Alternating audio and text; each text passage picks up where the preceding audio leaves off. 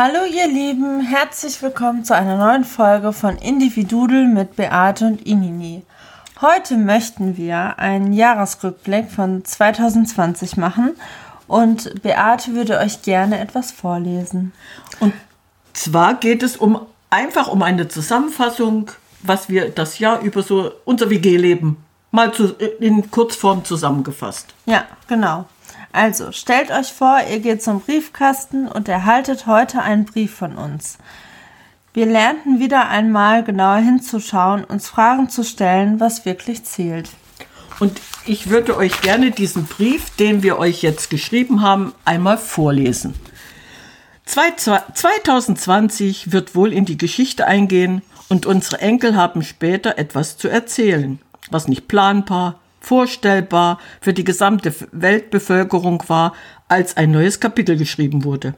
Corona hat die ganze Welt beherrscht und doch die Menschen enger zusammenrücken lassen. Wir haben schon immer in gewissen Abständen Katastrophen erlebt, die wir nicht direkt beeinflussen konnten. Ich zum Beispiel sibirische Kälteeinsprüche, Schneechaos, dann denke ich mal so an die Ende 70er Jahre, das war ganz schlimm. Stürme, die immer wieder, und wir sind immer wieder aufgestanden und haben weitergemacht. Auch in diesen Situationen sind wir enger zusammengerückt, haben uns gegenseitig geholfen, mussten wir in Kauf nehmen, nicht für die nahen Angehörigen da zu sein. Machen wir doch einfach eine Zeitreise ins Glück. Erinnern wir uns an Momente und Ereignisse, holen das Gefühl in die Gegenwart. Denn egal, wie lange diese Glücksmomente zurückliegen, werden sie im Gehirn als genauso tief und intensiv empfunden wie damals. Angenehme Erinnerungen stärken unser Zutrauen in die Zukunft. Wie lautet zum Beispiel mein Lieblingsspruch? Was mich nicht umbringt, macht mich stark. Also, was ist denn so schlimm dieses Jahr an Weihnachten und dem Jahreswechsel gewesen? Wir sollen uns nicht treffen mit vielen fremden Personen. Ja, Oma und Opa sind dann vielleicht auch nicht dabei. Sie sollten geschützt werden. Okay, Ausnahmen bestätigen die Regeln. Auch bei uns heißt es in diesem Jahr, die Alte bleibt zu Hause. Im digitalisierten Zeitalter kann es ja, kann sie immer dabei sein. Handy eingeschaltet, ein Video gedreht und schon ist Oma mittendrin. Sieh zu, wie das Geschenkepapier durch die Gegend fliegt und die Sätze fallen. Hab ich mir schon immer gewünscht, mein schönstes Geschenk forever. Kommt meistens von Elsa. ich habe schon vor vielen Jahren die Geschenkeverteilung abgeschafft. Dafür gibt es das ganze Jahr über kleine Aufmerksamkeiten zum Verteilen. Das größte Geschenk ist sowieso Zeit. Die stelle ich gerne zur Verfügung, egal für wen. Dieses Jahr war ich in der glücklichen Lage, zu Hause auf einer Silvesterparty zu feiern. Wir hatten Besuch von Maries Schwester mit Kindern. Die Stimmung war teilweise so ausgelassen. Wir haben getanzt, getrommelt, uns verkleidet und laut gesungen. Das Raclette-Essen war auch ziemlich ausgedehnt, so dass wir zwischendurch immer wieder mal anstoßen konnten. Selbst das Feuerwerk war offiziell verboten, haben die Kinder hinbekommen. Die Feuerschale mit großem Scheitholz bestückt brannte und die Leuchtstäbe gaben genug Farbe dazu. Ich kann im Nachhinein nur feststellen, dass dieser Jahresabschluss der tollste seit 30 Jahren für mich war. Ich musste erst 70 Jahre alt werden, um mal so richtig die Sau rauszulassen. ich freue jedenfalls aufs neue Jahr. So, und noch eine Erkenntnis. Optimismus. Optimismus schützt das Herz, da hier die Produktion von Glückshormonen auf Hochtouren läuft. Der Serotoninspiegel steigt und steigt und plötzlich ist das Glas wieder halb voll. Sorgen wir doch einmal dafür, dass wir uns geborgen fühlen. Stress fällt ab. Gleichzeitig sinken Blutdruck und die Pulsfrequenz. Dafür gibt es ein einfaches Mittel. Düfte. Natürliche Substanzen vorausgesetzt. Eine Orange zum Beispiel, schön mit Nägeln bestückt, sorgt für lange Zeit für einen angenehmen Duft. Vanille löst ein Gefühl von Geborgenheit aus. Einfach den Lieblingsduft bereitstellen und schnuppern. Ich habe auch dieses Mal wieder in den zehn Rauhnächten, die zwischen Weihnachten und dem 6.1. Äh, sind, meine Räucherstäbe zum Einsatz gebracht und die Bude ausgeräuchert. Vanille, Weinrauch, Zitrone, je nachdem. Andere angenehme Gerüche kamen zum Einsatz. Das hat eine gewisse Form von Gemütlichkeit hervorgebracht. Nehmen wir uns da zum Beispiel ein Nee, nee, umgedreht. Nehmen wir uns ein Beispiel an den Dänen und ihre Hücke. Das ist eine ganz besondere Form der Gemütlichkeit. Hücke bedeutet vor allem, seid nett zu dir selber, verwöhn dich, hab dich einfach ganz toll lieb. Wenn du freundlich zu dir selber bist und auch zu deinem Partner oder Gegenüber, fühlen sich beide wertgeschätzt und geliebt. Und das hat wiederum Einfluss auf die Gesundheit, hilft auf jeden Fall besser als Tabletten. Warum haben wir nicht einfach mal Lust auf was Neues? Alltagsroutine ist sowieso Gift für unser Hirn. Je mehr neue Reize auf uns einwirken, umso mehr Klicksbodenstoffe werden freigesetzt. Die Forscher sind sogar der Meinung, dass jede aufregende Erfahrung den Regenerationseffekt von drei Wochen Kur haben. Warum nehmen wir uns nicht öfter einmal wieder einen Stift in die Hand und lassen unser Gehirn Briefe schreiben? Damit können wir unsere Kreativität und Merkfähigkeit verbessern. Ich habe schon einmal den Vorschlag gemacht, mit mehreren Leuten ein Geschichtenschreibspiel zu starten. Jeder Mitspieler schreibt einen Satz, ohne den vorherigen zu lesen. Einfach nur das, was ihm gerade einfällt. Wir werden das auf jeden Fall mal in Angriff nehmen. Kann ja nur lustig werden.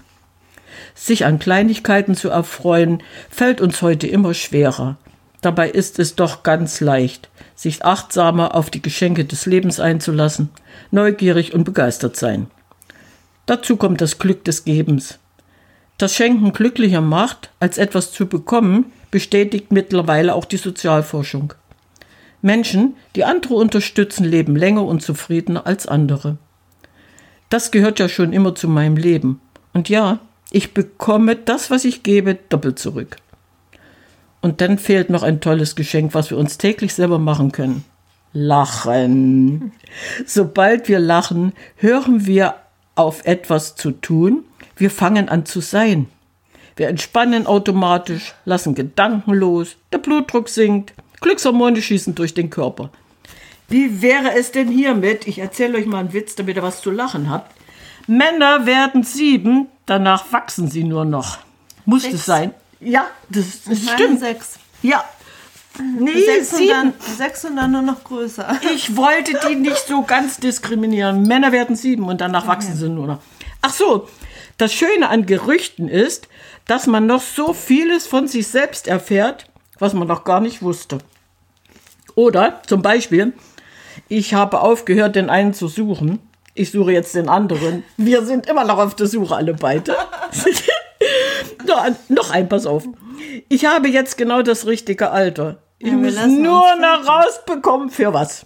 Und zu guter Letzt, als Gott mich schuf, ging er zum Teufel und sagte, das ist jetzt dein Problem. Also, der wartet jetzt auf mich. Ja. All das kann ich nur bestätigen, besonders dann, wenn ich mich über mich selber lache und mich selbst auf den Arm genommen habe. Es ist also überhaupt nicht so schlimm, wenn wir wieder etwas weglassen, um glücklicher zu sein. Das Zauberwort wäre dafür Verzicht. Wenn wir es also schaffen, auf etwas zu verzichten, das zum Beispiel oberflächlich anziehend ist, eröffnen sich für uns viele Möglichkeiten, selbstbestimmter zu handeln. Wir haben in unserem Podcast über Nachhaltigkeit eigentlich den Verzicht sehr schön beschrieben. Warum nicht wirklich eine Nacht darüber schlafen, bevor wir uns etwas zulegen, was wir eigentlich nicht brauchen oder wollten? Klar ist es besonders wichtig, Nein zu den Wünschen anderer zu sagen. Doch es bringt uns nichts, wenn wir Ja sagen und uns dabei total unwohl fühlen. Was fehlt mir also zum Glück? Gelassenheit zulassen. Ich könnte meinem Unterbewusstsein näher kommen, diesem vegetativen Nervensystem, welches mit uns macht, was es will, da es sich nicht von uns beeinflussen lässt. Stimmt ja nicht ganz. Und doch, und doch kann ich an dieser Schraube drehen und etwas verändern, in ich, indem ich das beeinflussbare Immunsystem stabil gesund halte. Prost. Und das geht über gute Laune. Denn wenn ich froh bin, wird mir mein Gehirn mehr frohe Erinnerungen schenken. Jeder lebt in seiner eigenen Realität und sieht die Welt anders, unvollkommener. Und das ist auch gut so, denn unsere Erinnerung ist jetzt. Dieser Moment hat diese Erfahrung, die ist wahr. Unser Gedächtnis kann nicht bestimmen, wie dieses Jetzt aussieht. Wenn wir diesen Moment offen wahrnehmen, können wir uns umso besser daran erinnern. Es geht um unsere Sinne und Emotionen, die, wenn sie sich positiv gestalten, das Immunsystem stabilisieren. Zu ca. 40 Prozent beeinflussen zwischenmenschliche Beziehung und unser Verhalten, unsere Emotionen. Was wir gerade tun, worüber denken wir nach, mit wem verbringen wir gerade unsere Zeit, all das hat einen großen Einfluss auf unsere Gefühlswelt. Es macht also durchaus Sinn, in geteilte Erfahrungen und Erlebnisse mit geliebten Menschen zu investieren. Selbst wenn das nur indirekt passiert, kann sich daraus etwas Wunderbares entwickeln. Egal, ob wir euch persönlich kennen oder ihr uns aus unseren Podcast-Folgen sehr nahe kommt. Obwohl wir uns nie kennengelernt haben, kann sich eine positive zwischenmenschliche Beziehung entwickeln. Eleanor Roosevelt sagte einmal, um mit dir selbst zurechtzukommen, benutze deinen Kopf. Um mit anderen zurechtzukommen, benutze dein Herz. Wie antwortet ihr auf die Frage, ob ihr glücklich seid? Was bereitet euch Freude? Unser Verstand ist sehr gut darin, überzeugend an etwas zu glauben, was sich letztendlich als falsch erweist. Er sagt ständig irgendwelche Dinge, wie zum Beispiel, wenn wir jetzt einen tollen Urlaub machen, sind wir endlich, wirklich, eindeutig glücklich. Schließlich will man nicht nur glücklich sein, sondern glücklicher als die anderen. Aber das ist viel zu schwer, weil wir andere für glücklicher halten, als sie sind. Wie sagte schon Theodor Fontane, es gibt nur ein Mittel, sich wohlzufühlen. Man muss lernen, mit dem Gegebenen zufrieden zu sein und nicht immer das verlangen, was gerade fehlt. Das ist ein sehr weiser Spruch. Mhm. Gerade jetzt in einer Zeit, in der wir uns immer stärker fremdbestimmt fühlen, haben wir das Wichtigste immer noch selber in der Hand. Glücklich sein. Jeden Tag neue Entscheidungen fällen, die in kleinen, bekannten Dingen des Lebens Zufriedenheit finden eigentlich nur mutig sein, anders leben als die anderen. Freude, eigentlich eine unbesiegbare Macht verbreiten. Wir unterschätzen nämlich total die Macht der Freundlichkeit. Leider wird diese auch sehr oft als Schwäche ausgelegt. Aber wir verwechseln dann Freundlichkeit mit Nettigkeit.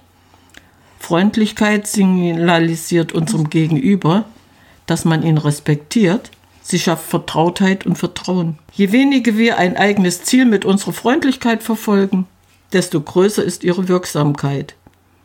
Der eine Moment, in dem wir freundlich sind, erhebt uns auf die Ebene unseres Gegenüber. Wir sind einfach nur Menschen, die für einen Augenblick alle Grenzen und Unterschiede überwunden haben.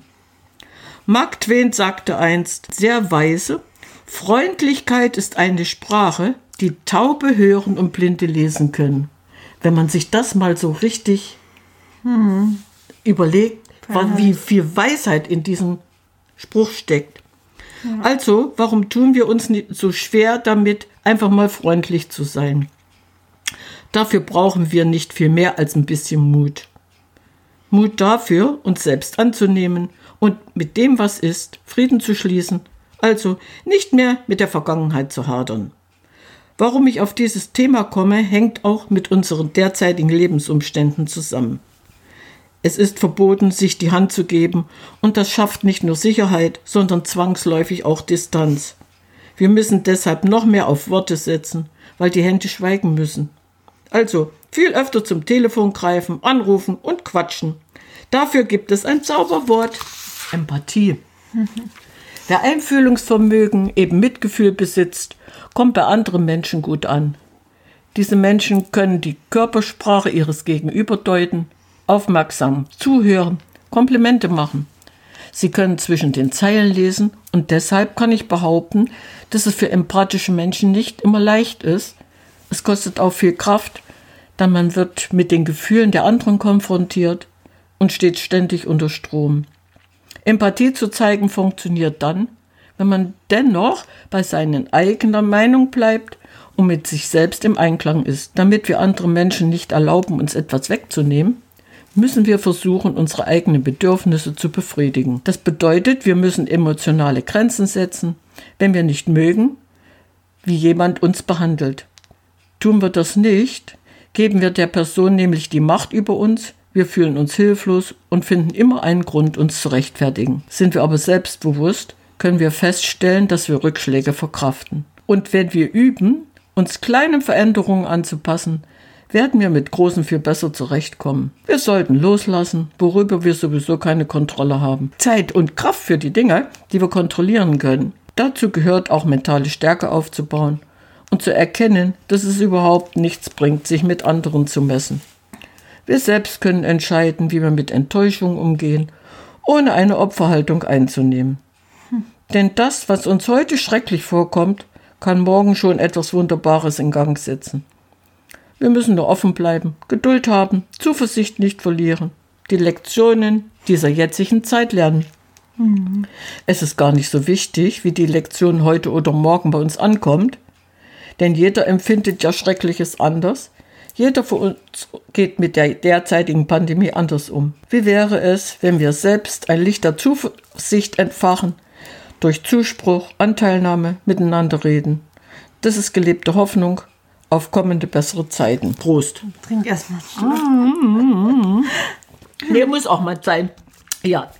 Deshalb habe ich für euch alle inzwischen viele Lichter angezündet, die dann Weihnachten und auch viel später alle bei euch zu Hause brennen. Waldo Emerson sagte, gehe nicht, wohin der Weg dich führt, sondern gehe dort, wo kein Weg ist und hinterlasse eine Spur. Und wir würden gerne eine Spur hinterlassen bei mhm. euch allen.